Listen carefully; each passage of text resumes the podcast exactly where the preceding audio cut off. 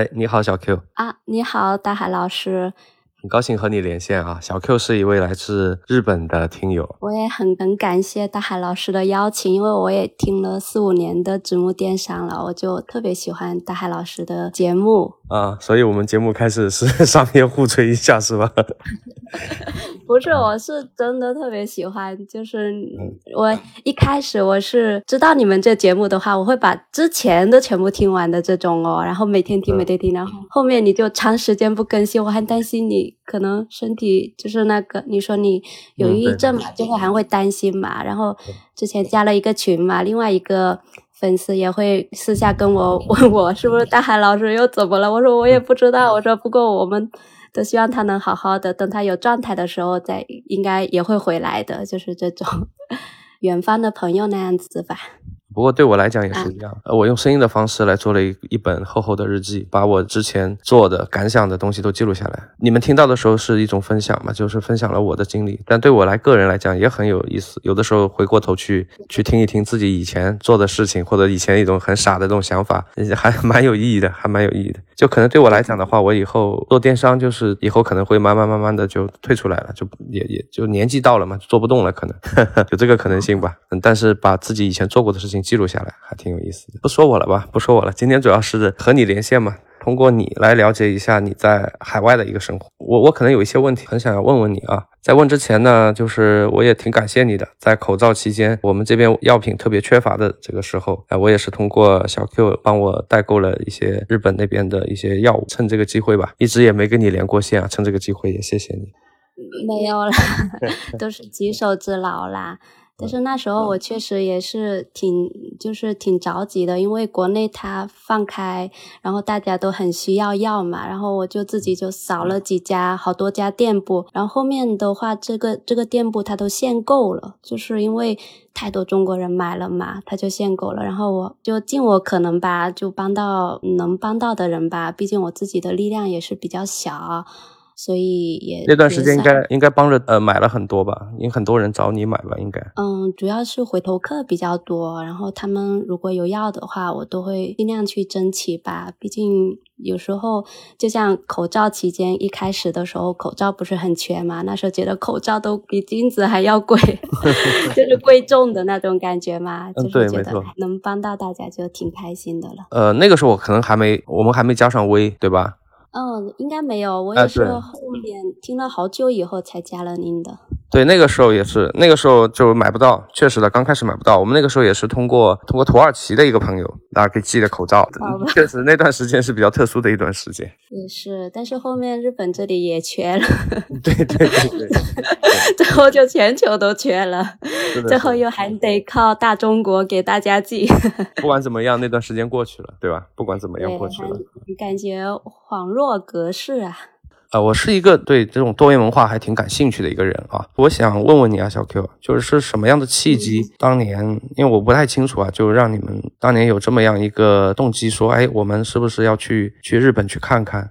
契机的话，其实一开始是我老公，他是幺二年来日本留学的，他大学毕业之前是在国内的一个国企工作。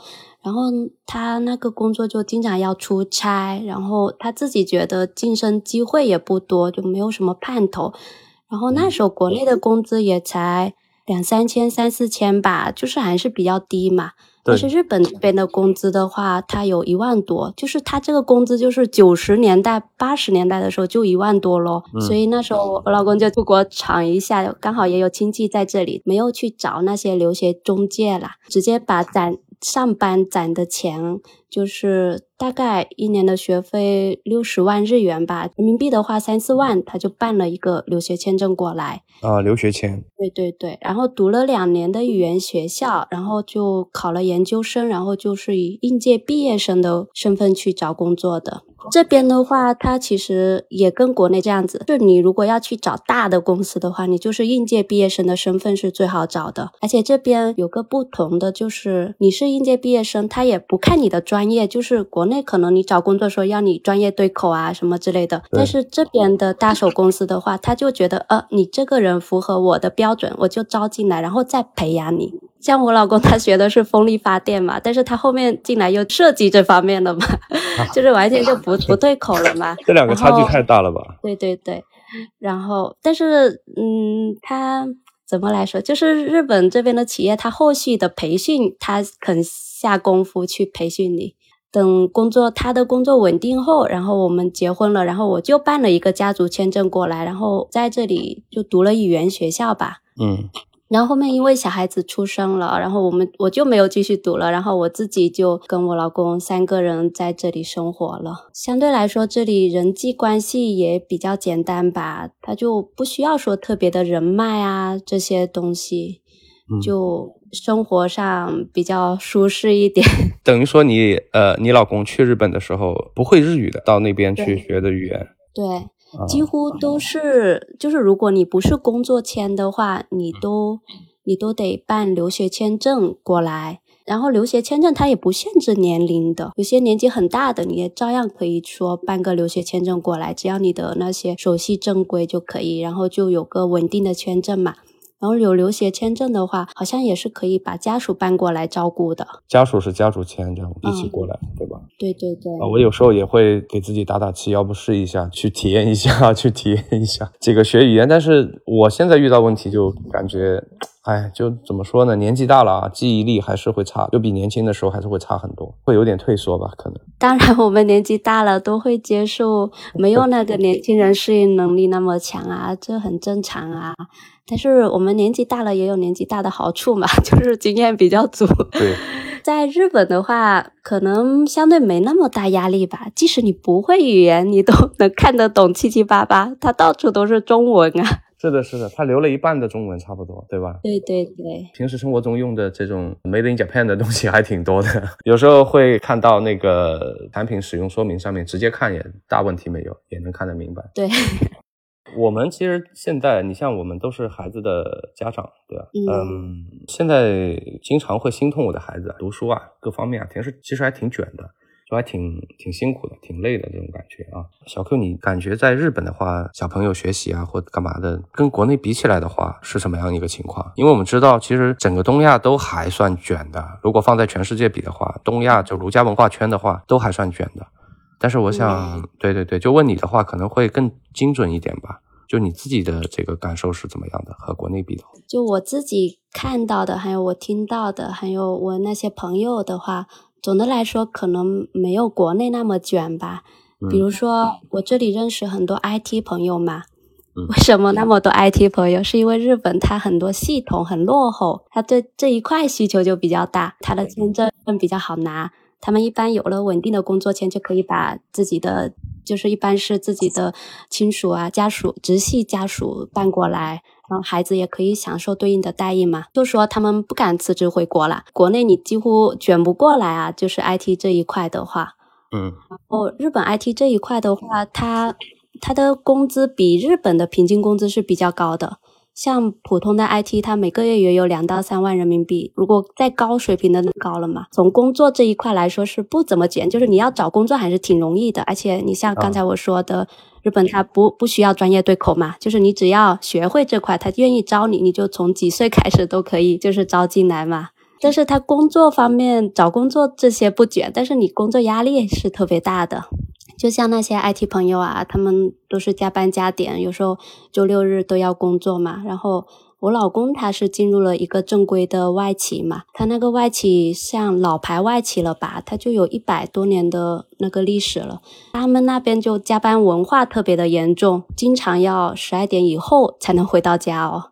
国内的话，像我我们在国内不就有午休时间吗？像一般是下午一点还是两点才上班是吧？嗯，要看什么性质的公司的，很辛苦的，也很辛苦的，就包括程序员的话，有有有些是没有休息的。但是如果你普通的财务工作啊，或者什么前台类似这种普通职业的话，它一般都是有午休时间的嘛，就可能一点或者一点半才上班嘛。但日本这里他就四十分钟，就包括了你吃饭时间，就是没有午休的。这么来说吧，就这里没有午休，就是连小学生也没有午休。但是幼儿幼幼儿园的再小一点的，他可以睡三个钟，还还是有比较多午休的。但是小学生开始就没有午休了，他们幼儿园大班开始就培养他们不要睡午觉。我听朋友说，就是很多日本人他加班很晚嘛，他就坐最后一班电车回到回家嘛，然后都太累了就睡过去了。就像你来日本看那些很多人都会这样子睡着的嘛，就睡到最后一站，然后就发现就是最后一站，然后电车又是最后一一班了嘛，就没有回程的嘛。如果你是想打的士，那可能就是天价了嘛。这里的打的特别的贵。就一般就不打的，就直接在那个那个电车站睡一晚，第二天天亮就直接去上班啦。这个可以吗？就是直接睡在电车里面？不是电车，你可以在在 Aki，就是车站外面啊，车站车站那里嘛。那他就没办法啦。反正我我我朋友的老公都有这样经历过，我觉得啊还是挺吃惊的，对吧？我也有这种经历 啊，你也睡过头？对。就太累了嘛，然后在车上就睡着了。睡着以后到过夜吗？哦，那没有过夜，没有过夜，就是坐过头。至少我们可能还会在外面找个小宾馆什么的睡一下也行嘛。但是日本人他可能就随便找个地方就直接睡。最早的电车好像四四五点就有了，然后就直接又就就直接搭去公司了。工作压力也很大，对吗？对对对，而且他们效率很低，就平时开会老开会，开会几个小时都没有结论，然后你觉得他们好像在思考什么的，其实可能都是在走神，也不一定。怎么来说，就是日本人可能上层的领导还是比较保守思想的嘛，你有些什么提议下去，你可能要一层一层一层一层审批嘛，可能就是对于大家来说都喜欢走流程嘛，所以也有摸鱼的人啊。就虽然加班，大家觉得哎压力好大，你干嘛不早点回来啊？但是没办法，大家都这样子，就会有同条压力嘛，你就不敢自己走啊。你一走，你就会觉得你你是特别的，就这种。都是儒家文化圈，差不多。其实我发现好多的，你刚才讲的很多的这种情节，我感觉在国内也是有的，很像。是的，是的。那在日本的话，蓝领白领的这个工资差异大吗？其实我们知道几个传统的这个移民国家，像美加、新澳这几个国家的，其实蓝领白领的社会地位也好，收入薪资也好，实际上是没有什么差异的。那么这个情况在日本是怎么样的呢？就蓝领白领之间有差异吗？应该大部分是几乎跟平均工资差不多的，就是即使做一个蓝领工作，可能工资可能比上班族的还要高也说不定。因为这里像日本，它是有自有一个老龄化的一个这种。这种影响嘛，那劳动力需求会更大嘛？你愿意做蓝领工作的人需求会更多嘛？可能有些蓝领的收入还更高一点，所以很多来日本做这种技能签证的，这里干苦活的一些也有越南人啊，各个国家的都有，中国人也有。然后他们也会去做一些这种流水线的工作啊，或者工地的工作啊，呃，工资也是收入还是相当不错的。哦，那这社会地位呢？会不会会遇到一些大家有点看不起这种蓝领工人这种情况？社会地位的歧视啊，有没有这样的问题？这个没有感受到，因为因为像他们的弄垃圾的，他们的 垃圾车都蹭亮蹭亮的，就是我那时候会很惊讶，我说垃圾车怎么？跟比我家的车还要少灰的那种，你又觉得哎呀，就会小时候像那些小孩子，不是老是领着去游大街嘛？就看到就会说，哎，这是什么？呃，垃圾处理站的工作人员，垃圾车啊，大家都会，小孩子就是不会说。感觉哎呀不好，这个职业不好，反而说哎，我想以后去送这些垃圾车，老师也会表扬他，说嗯很好，就是对每个工种来说，没有说很明显的感觉到大家会歧视，即使就成年人来说，路过也会也会很尊重他们的工作，也会感谢他们说给这个这个社会创造了更好的环境。这种这个我想追问一下，国内的话，可能很多家长就希望自己的孩子以后少折腾，对吧？最好能够进入体制大家庭，对吧？或者是国国企央企相对稳定一点。在韩国，就比如说大家很希望说，哎，以后他们的孩子能够去就就几个大的商社嘛，对吧？去三星啊，或者几个大的商社去。因为我们知道，在日本其实也是一样的，它就是几个，也是几个比较大的一个商社，一个差不多是个垄断地位嘛。那会不会说以后？很多的这个家长希望自己的孩子能够进入到那些企业里去。可能我据我自己观察跟了解来看，可能没有那么大的执念吧。就像我上面说的，他普通的正规的日企。它都是终身制的嘛，就是一般都会尊重孩子自己的选择，因为你即使是一个普通的企业里面，你基本的保障、社会保障还是有的嘛。当然也有也有说要精英社会的这种嘛，啊，怎么来说，就是还是看个人的选择吧，就是看家庭的选择跟家庭跟孩子之间的关系这种去。去做一个这样的决定，不过大部分大部分大环境是比较自由一点的，没有说一定要去考公务员啊，或者说。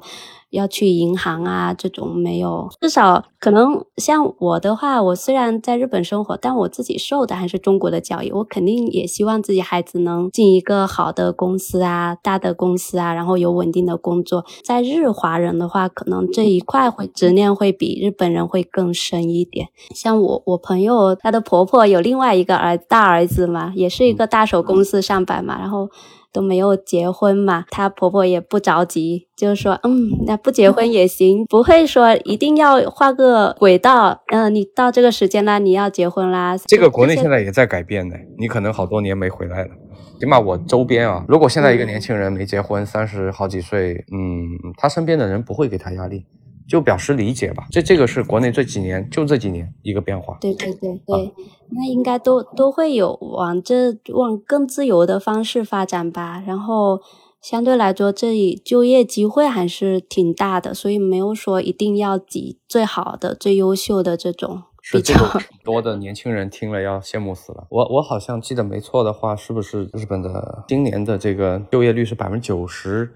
九十七点三，好像是很很高很高，九十七点三就业率，年轻人就业率。那可能也是老龄化的大环境吧，就是 老年人比较多。然后你如果就业率的话，应该是算正社员的这种嘛，所以就比较好就业一点。退休的老人比较多嘛，退休后老人他可以去打个兼职啊，你八九十岁都可以去打个兼职啊，也没有人歧视那种。就是你可以自己选择要怎么样的一个退休生活，你可以继续工作，你也可以说参加各种兴趣班啊，这种老。年摄影班啊都有的，或者去旅游啊，像我们这边的老年大学这样子是吧？对，就是这边的老人相对自由一点，他不用负责带孙子孙女啊这种，不用去亲力亲为，因为要帮着小孩子带小孩，然后小孩才能去工作啊。这边不需要，因为他这里零岁开始就可以把小孩放到那种相对应的保育机构，双职工就可以去上班啦，就不用说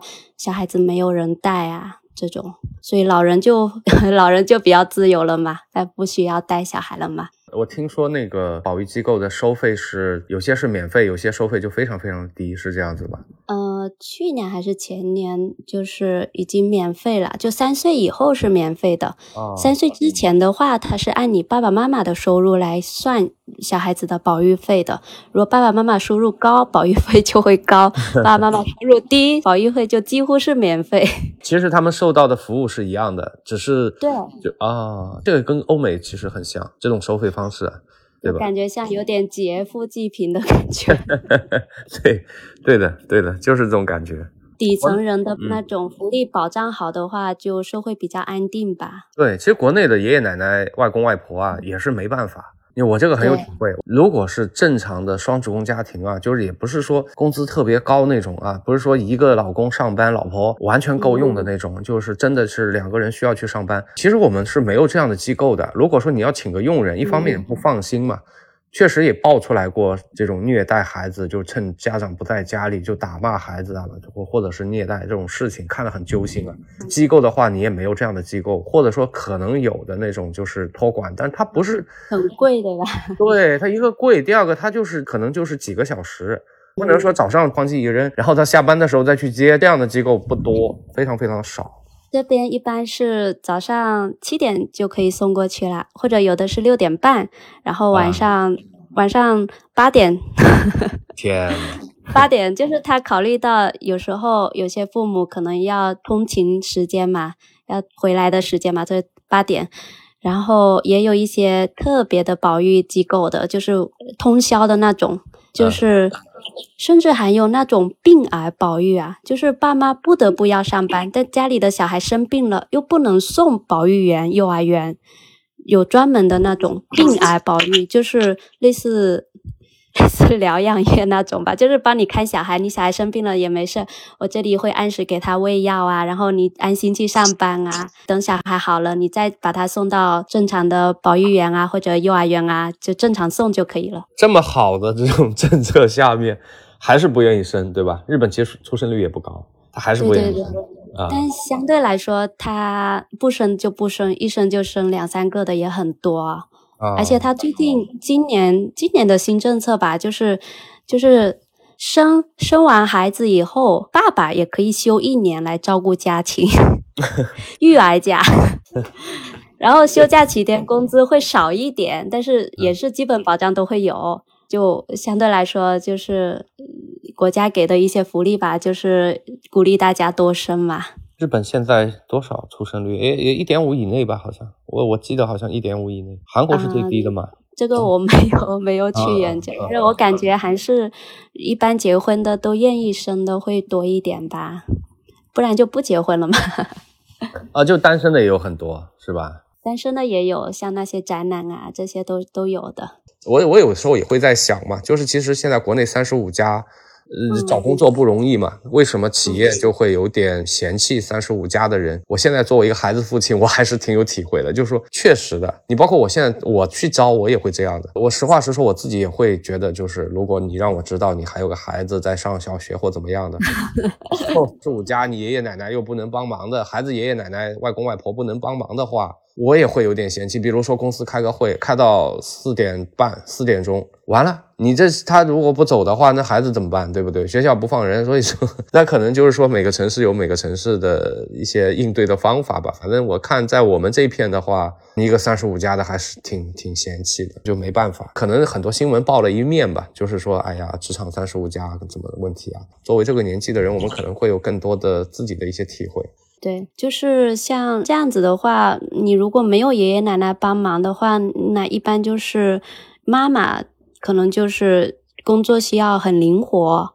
或者说她是全职全职的比较好，对吧？对对对对，就日本就有很多是这样，对吧？家里的男主是在外面这个工作上班挣钱养家，男主外女主内这样的一种模式，是吧？是的，是的。然后他之所以有这个模式呢，是因为首先他们觉得妈妈是一份职业来的，是一个伟大的职业，他们不会歧视说全职主妇这种，像说的太好。我朋友她的婆婆嘛，她那个时候就六六七十年代的时候，那时候的主妇那个全职主妇占比例还是比较高的嘛，他们都会专门去报一些班，学习怎么把家里收拾得更好，怎么样带小孩，就是 当一个职业这样子去，怎么整理东西，对对对，嗯，是是是，就这么去培训。然后现在只因为嗯，可能女性她也有些。觉得在工作能找到价值嘛，也不太愿意说当全职主妇嘛。但有些是爷爷奶奶不能带，然后像幼儿园的话。他也是两三点就放学了嘛，就一般是全职主妇的小孩更大几率去这边的幼儿园。保育园的话，他是给双职工的父母比较多。即使双职工的话，保育可以放进去吗？不能，因为他有要求的，你要去申请的，就你要符合这个标准，我就给你这个服务 福利。你不符合，你说哎呀，你你都没找工作，你就在家闲着，你又不不不带小孩又不行，你你你这种全职妈妈，那你就去送。送幼儿园，三岁以后就可以送幼儿园了。幼儿园也是免费的，然后可能要要做便当啊，然后要两三点就接啊，就是比较时间比较短，然后也有寒暑假。但是保育员的话，他就是跟双职工的休假时间是一样的。总的来说，整个社会对于就小朋友照顾这块，还是提供了很多便利的服务的。我这样听下来，对对对。然后他对那个全职妈妈的保障也是很好的，就是他没有工作，对吧？如果国内的话，没有工作就没有社保，没有医保，对吧？嗯。但是日本这边他是有的，他是他是丈夫，就是就是爸爸那一块公司帮他一并缴纳了。哦呃，就是帮妈妈。那企业的压力不会不不是会很重吗？这样的话，对吧？对呀，然后他也有标准啊，比如说你全职妈妈，嗯，你可以一起打个兼职，但是你不能超过一定的时长，就是你的总共收入不能超过太多。我觉得他可能是国家有补助吧，就是这一块，就是如果你一旦超过了，就是比如说。妈妈是全职妈妈，她又去外面打工，然后她她挣的钱超过了一百多少来万来的，超过了那个额度，然后爸爸这边的税就会高，然后如果你不超过那个额度，爸爸的税就会降。就是我我明白，我当然不知嗯，我也不知道这一块。总的来说，可能就是国家给了一些补助啊，或者或者一些福利吧，一些标准吧。这这个这个我没有去细究去研究那些数据。但是就是说，全职妈妈她社保、医保都有保障。那普遍来讲的话，就是自己的体会啊。其实作为国内目前来讲的话，比如说老公在外面打工，老婆不工作，靠一个人的工资去养活一家人三口或者四口之家，这样的话还挺累的。可能能做到的人的比例不高啊。就那对对，那这个情况在日本的话是普遍的，就是说一个人的工资可以养活一家三口、一家四口这样吗？呃，应该可以的，就看你自己的就是标准。你如果你像小孩子，不是上公立啊这些都不用钱嘛，上幼儿园、保育园都不用钱嘛，对吧？嗯。然后你又有基本的生活，就是怎么来说，你不要说过太奢华的生活的话，你就可以可以说一家就这样子就小美好的过着也是可以的。小而美的生活，对对对，小确幸是吧？就是没有太多的欲望。你说你要买什么奢侈品，那肯定不够啊。那爸爸的工资也就二三十万嘛，就是一两万人民币嘛，对吧？但是如果你说我小孩也不报那么多兴趣班，然后我老婆平时去打个阿鲁巴多有五六万日元，大概三两三千人民币左右，嗯，那一个月的伙食费也也就差不多啦。也就十万以内吧，十万是日元，的四五千嘛，对吧？嗯，不是，你刚才不是说那个阿阿罗巴多那个是什么意思？阿罗巴多就是打零工的意思，就是全职妈妈是可以去打零工的。比如说，哎，我九点钟送小孩去幼儿园啦，好，我去找个工作，打到十二点或者打到两点，嗯，下完班我再去接我小孩是可以的，是允许的。呃，他也是属于全职妈妈，就意味着说，其实有个二三十万是人民币，对吧？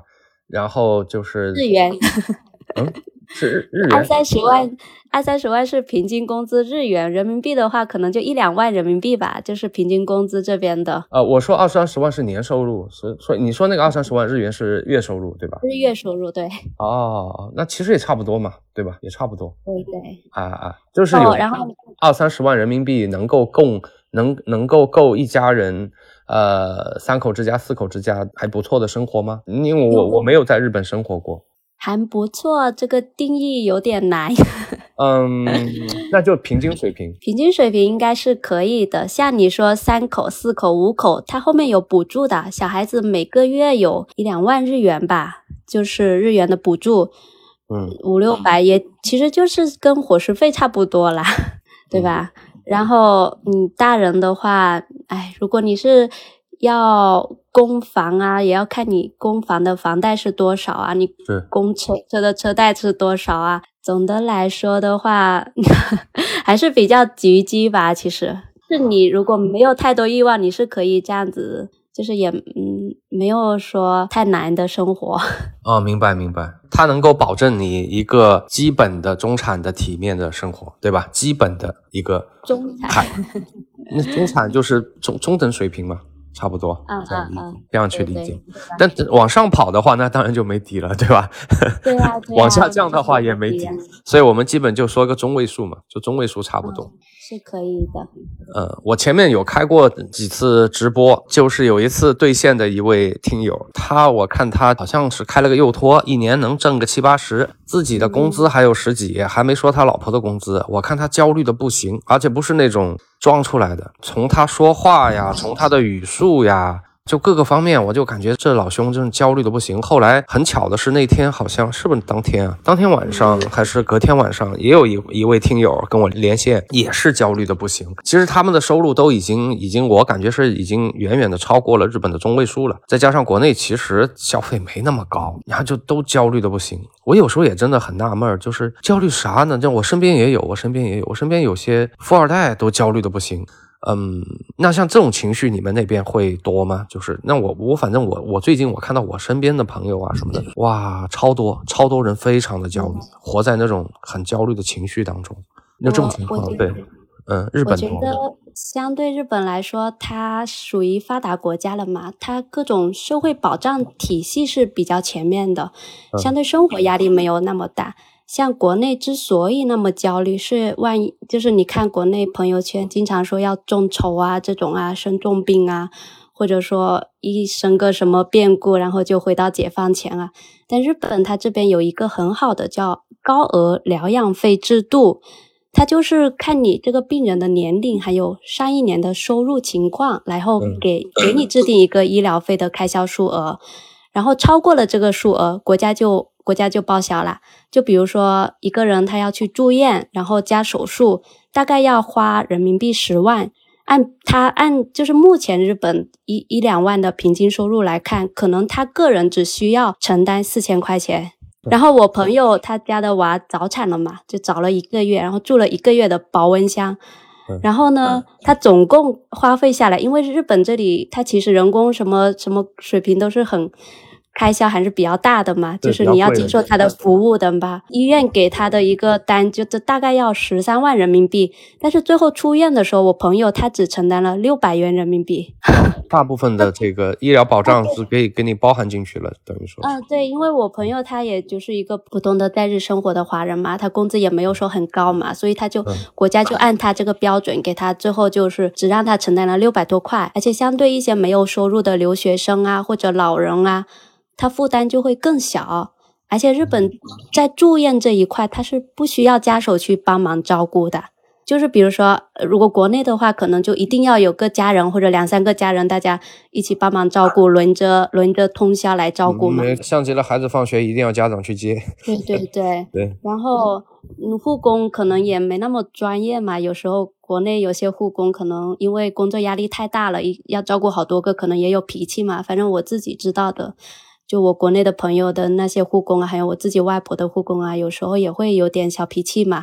嗯。但日本这边的话，它是有专门的护工，就是你家你住院一个星期、一个月都好，你家人或者朋友只能一天内选一个合适的时间来探望一个钟，就是来看一下、聊聊天，然后其他的吃喝拉撒都会护工帮你解决。就是不用不用去啊！我要辞掉工作，我要照顾孩子啦，我要照顾生病的家属啦。对，我能理解的，就是说你的意思是说，其实日本相对来讲，它的社会保障体制比较好。所以大家就只要赚够你够花的钱，就也敢于消费，那他其实就没有这么多的顾虑和焦虑了，是吧？是这个意思？对对对对，就相对来说，你想一下，我如果我在国内的话，我也会很焦虑啊。现不过 像我即使不在国内，我自己也焦虑，毕竟我自己爸妈这些也在国内嘛。万一有点什么的话，还是会很担心、很顾虑的嘛。不过现在听说国内它一些社保报销也是挺高的。这一块也是挺好的，但是照就是说护工这一块，可能国内它还是需要有一些发展的空间吧。没错，需要时间，我们也在进步，但需要给我们更多一点的时间，对吧？对对对。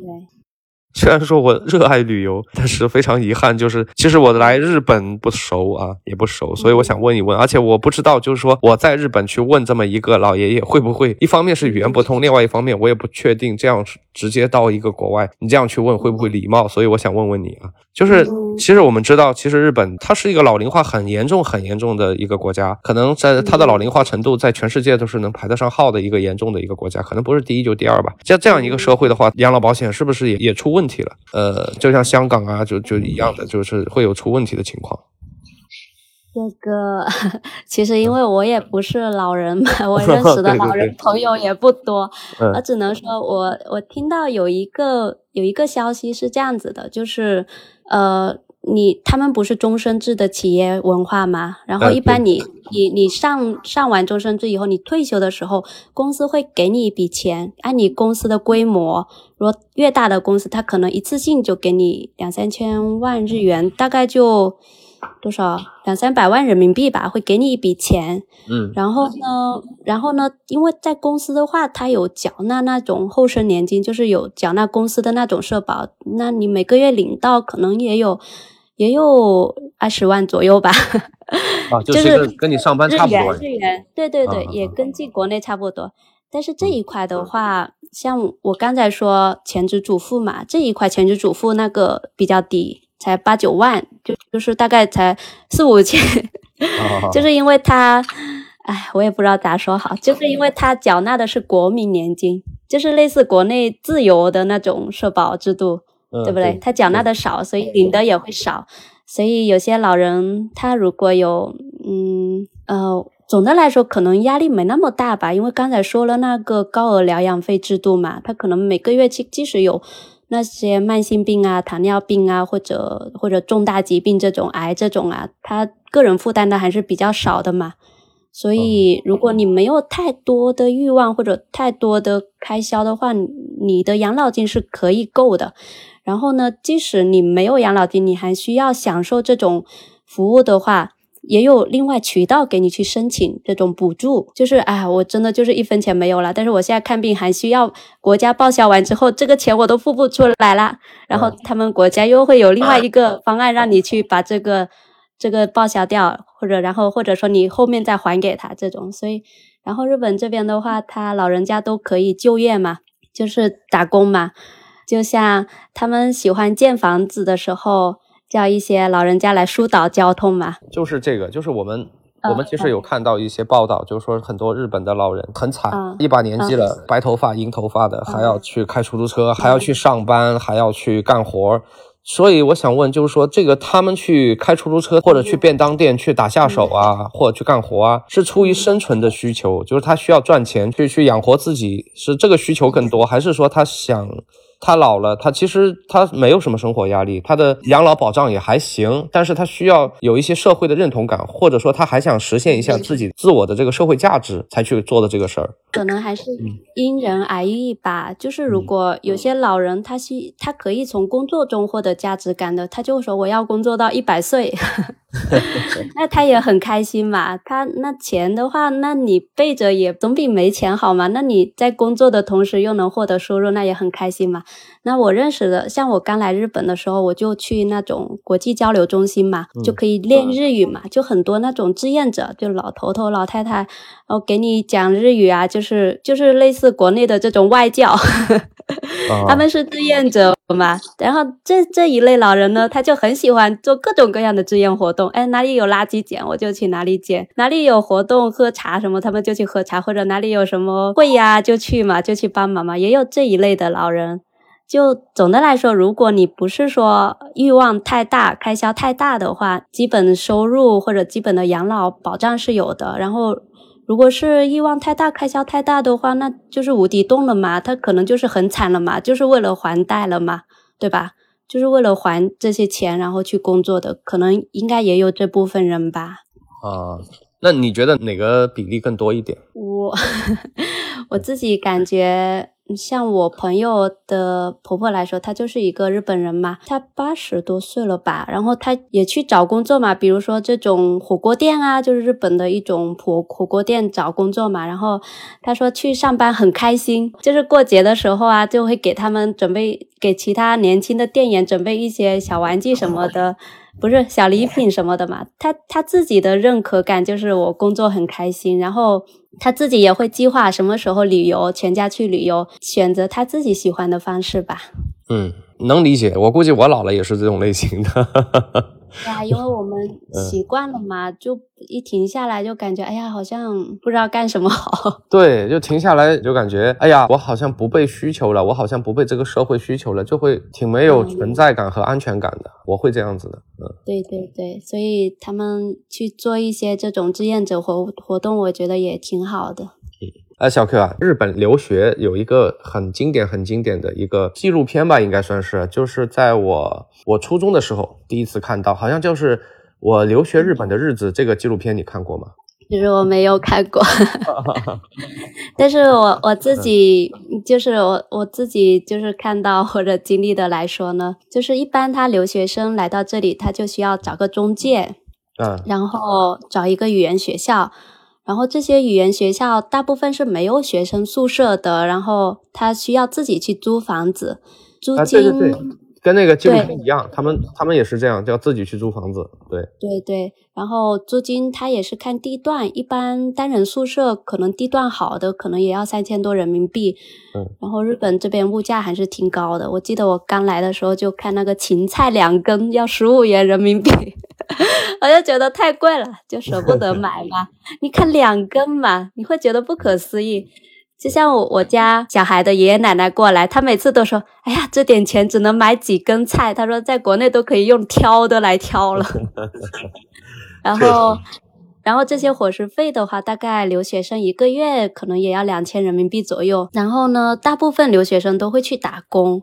两千其实也还好呀，也还好呀。嗯，是吧？因为 怎么来说？如果我当时看的感受和你现在不太一样。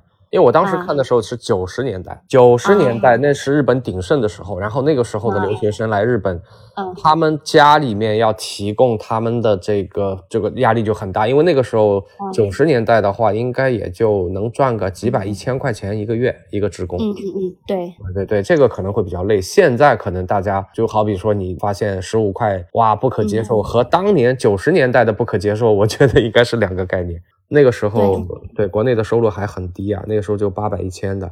现在实际上来讲，北上广深的工资可能和日本会差不多吗？会接近吧？对对，是吧？哎，那个时候应该接近不了，那个时候应该差很远。那哪怕你那个时候在上海、在北京的话，也赚不到那么多。那时候可能就八九百一千吧。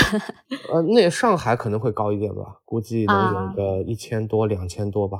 差不多，但很难上到三千，在九十年代。就我我家爸爸的叔叔，就是应该是九十年代过来的吧，他那时候就舍不得回去了，他觉得 哇，我这里一个钟就能赚国内的一个月的工资。但是他现在也后悔说没有在广州买房。啊，对，没错，没错，没错。就是你你你现在就拉成这种没有差距的话，就会觉得哎，就是以前钱大嘛，在国内对吧？现在钱都小了吗？是是是，最美满的就是你在那里做个几年，然后两千年左右回国，在 国内买几套房养老，那就是人生赢家了，每一步被都被你踏对了。嗯，对呀。我突然想起来，我想问问你关于。啊，这么重要的问题 放在了最后来问。最后想问问你关于房产的一些问题。国内有很多这方面的文章啊，这方面的专家呀，各执其词吧，就大家都会有自己的一个意思。但绝大部分的认为我们和日本不一样，对吧？绝大部分人认为是不一样的。呃，但我觉得再怎么样吧，还是有很大的借鉴意义啊。毕竟也是东亚，毕竟都是东亚圈，同一个这个儒家文化圈。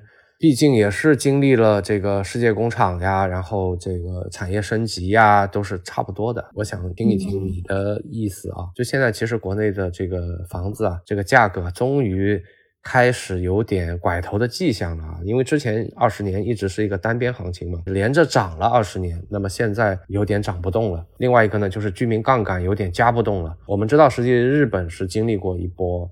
房产泡沫的，那么现在我们听到的信息和这个听到的一些资讯是，日本除了东京圈的房价还是比较稳定的，和有一定的就回暖的。甚至超越了之前的这个泡沫破灭前的这个水平，其他周边的这种，就我们国内来说的话，类似于二三线城市的话，是一蹶不振了，永远回不去了，是这样子的吗？我感觉好像日本今年都在涨吧。就我自己住的这个地方，离东京应该也不属于东京圈，因为我在千叶这边嘛。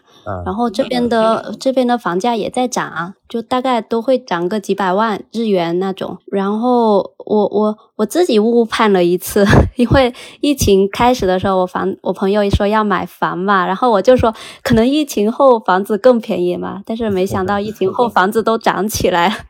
然后我们我我自己是二零年买的房，然后刚好就是疫情的时候买的，然后就现在感觉嗯也算 也算抓住了机遇，因为在比较没有涨的时候买了嘛。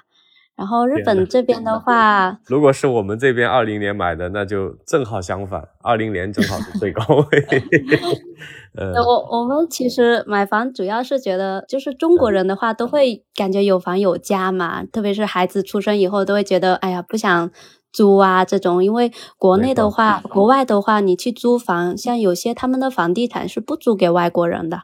因为他们对一些要求比较高，他觉得外国人有些人可能就这也不爱护，那也不爱护，人家就不愿意租给外国人嘛。然后，所以你找租的房子还是有时候需要折腾一点的。然后，所以买房的话，刚好我们永住下来嘛，可以零首付嘛，所以就觉得压力挺小的。然后就可以说先供着房，然后就买了，然后。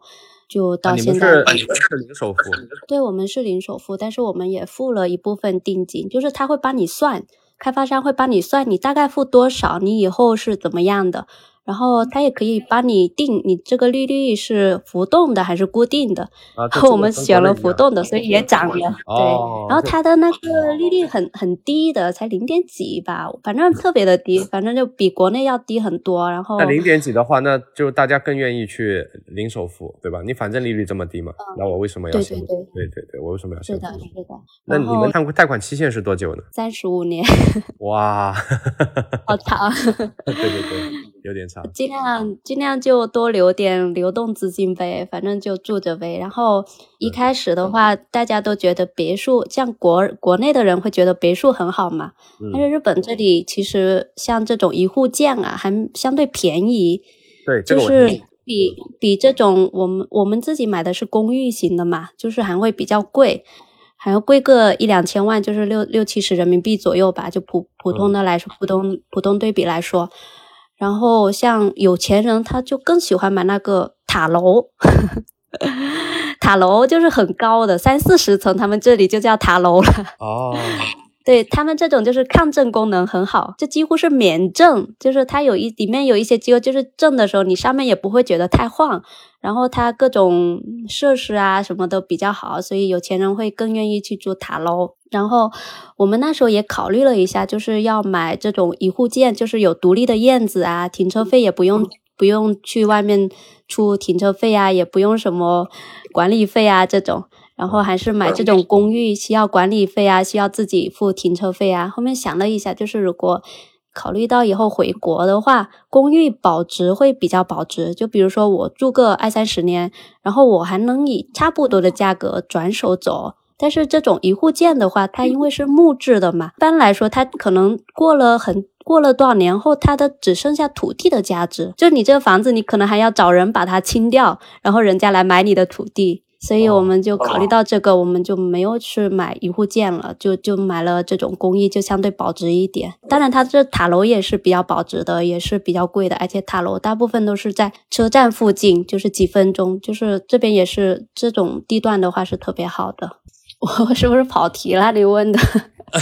我忘记问题是什么了。很好，很好，要的就是这个状态。好吧。对，因为很多现在大家有很多人是很焦虑的啊。因为我对我来讲的话，我现在在做一个事儿，就是我把我非一线城市的这个资产清理掉以后，换到一线城市里去。就是对我来讲，我对上海比较熟，那我就换到上海去。像你是广州的，那你就可以换到深圳去或者广州去，对吧？北上广深嘛。那可能北方的他可以选择北京，对，就是这样子。四川那边可以选择成都，对吧？那么就不要放在自己的那个三三四五六线老家里面了。包括人口出生率，包括老龄化这些问题，日本都有发生过。嗯，对对对，像像像它东京圈其实很大的，像东京很远的，像什么多摩啊。也属于东京，但是他那里的房子就是几乎是在山那边了，然后那里房子是有一些政策说你去那里住就好了，送你了啊，就是这种，就是还是说明他那里人太少了嘛，他就要招引，就是有些人像像电商工作也比较自由嘛，对吧？你可以在那里同样工作的话，那就可以有人气过来，有人气他才能一些才能流动起来嘛，不然就会像就是像那个北海道有个倒闭的城市，对吧？就反正你过去的话，房子就可以送给你，是吗？嗯嗯嗯，对对对，有这种有这种福利。我还听到过更恐怖的，你只要过去，房子送给你不谈，还给你补贴。应该应该都有的。对，所以我看到这样的新闻，我就很担心。我很担心我国内那种，就比如说这种三四五六线的资产在那边的话，就觉得会担心以后会不会像日本这样子，就以后变得一文不值，就会有这方面的担心。我感觉，如果随着这种，如果就是人口老龄化，然后出生率低的话，大概率都会往这方面走吧。是的，这是一个必然的结果，就不是说以谁的意志为转移的，是一个必然的结果。所以，我我会有这样的担忧。但是呢，又看到很多很多很多专家说，哎，不可能，我们不会这样子。但其实现在国内的专家也失去公信力了，他们不爱惜自己的这个名誉，经常说那种乱七八糟的东西。还是保持清醒吧，特别是。这种大额资产投入的话，是是是。日本的房产，呃，有中国人过来买吗？买的多吗？因为我我这一块了解还是比较少，比较少的，我不知道，但是应该是有的。就他们他们会以投资型来这里买，比如说你买，他会有投资回报率这些嘛，他会算好给你嘛。你觉得你可以？我听说有有七八个点，这个是真的吗？对，七八个点，这个也看地段吧。如果你在那个东京签的话，可能也有的吧，应该是有的。但是据说也是很多坑的嘛，自己要多小心一下。如果真的要考虑这一块的话，可能还是要找靠谱的人去操作吧。嗯，我今天其实也差不多了，耽误了小 Q 好多时间，问了很多很多问题。就聊聊天而已，也感谢你，让我更多的去了解了日本。比如说，我们像到日本去旅游啊，或者玩一玩，到几个景点去看一看的话，是不可能知道这么多的信息的。啊，我有的时候去看那种自媒体的这种内容，我又担心它有些内容的真实度啊，所以说能够从你这边打听到的消息，我觉得啊，可能会在某某某一个角度来讲的话，是让我了解到比较真实的一面吧。其实每个人都有每个人的认知吧，然后其实我感觉自媒体有时候导向也太严重了。总的来说，我我自己，我当然我自己我也觉得只是发表浅见，就是我自己知道的这些，我不我不觉得我是一个大家，呃，希望对大家有一些参考意义吧。节目结束之前啊，我还想最后问你一个问题啊，怎么说呢？其实我有很多人微信加了以后是没有什么互动的。那跟你有互动的原因是因为那一次的代购，我想知道是什么样的一个机遇让你来做了这个代购。作为一个电商从业者啊，我也想知道一下，就是因为我不知道你做代购做了多少年，就你在这几年的代购生意的这个你自己的感受嘛，就代购生意的一个难易程度的一个变化，你这个方面跟我们分享一下。这个机遇，我就觉得可能跟大海老师 就是想法一样吧，就是其实也就是抓住了国内发展的这个机遇吧，因为大家经济水平提高了嘛，他他们大家都对产品的要求会更高，也能够支付得起相对应的消费了嘛。嗯，然后日本这边的话，它大部分都是百年老店啊，其实日本人他。做事的话还是特别的认真，他也愿意去传承一些东西。就比如说很多面店啊，这种都是百年的，就是这样传下来的。然后，所以它很多产品的话，你经过了这些时间的考验就会好。因为你你如果没有这个考验的话，你你就你就可能你这产品不好嘛。所以总的来说，它产品不容易踩雷。